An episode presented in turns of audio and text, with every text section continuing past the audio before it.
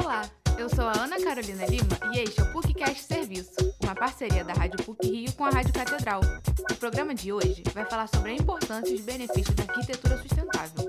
Com a participação da professora do Departamento de Arquitetura e Urbanismo da PUC Rio, Cecília Herzog, da integrante do Conselho de Arquitetura e Urbanismo do Rio de Janeiro, Sofia Eder, e do arquiteto Rafael Losquiavo.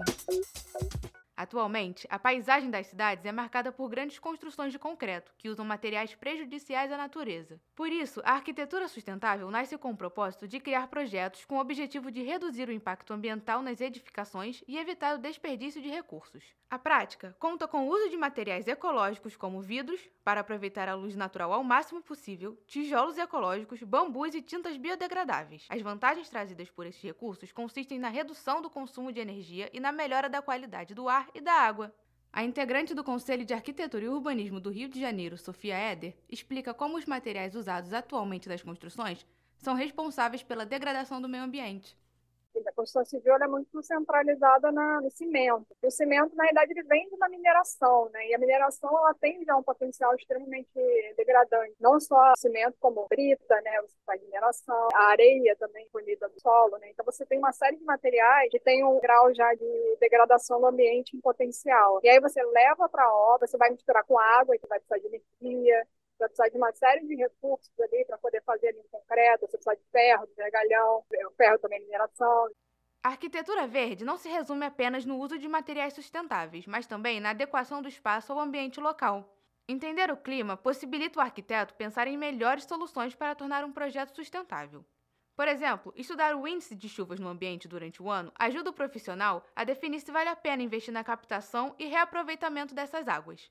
O arquiteto Rafael Oschiavo, coordenador do escritório de arquitetura Ecoeficiente, em São Paulo, explica como é possível projetar residências a partir da percepção do clima. A forma de projetar é sempre analisando o terreno, o vento, o sol, as vistas, a vegetação, a água e começar a partir dessa, dessa leitura da paisagem, do ambiente natural, entender como que, que você vai conseguir integrar para que quando esteja muito calor a casa esteja fresca, para que quando esteja muito úmido você consiga ter uma ventilação e secar a casa, para que no frio você consiga ter esse sol entrando e uma iluminação natural também suficiente.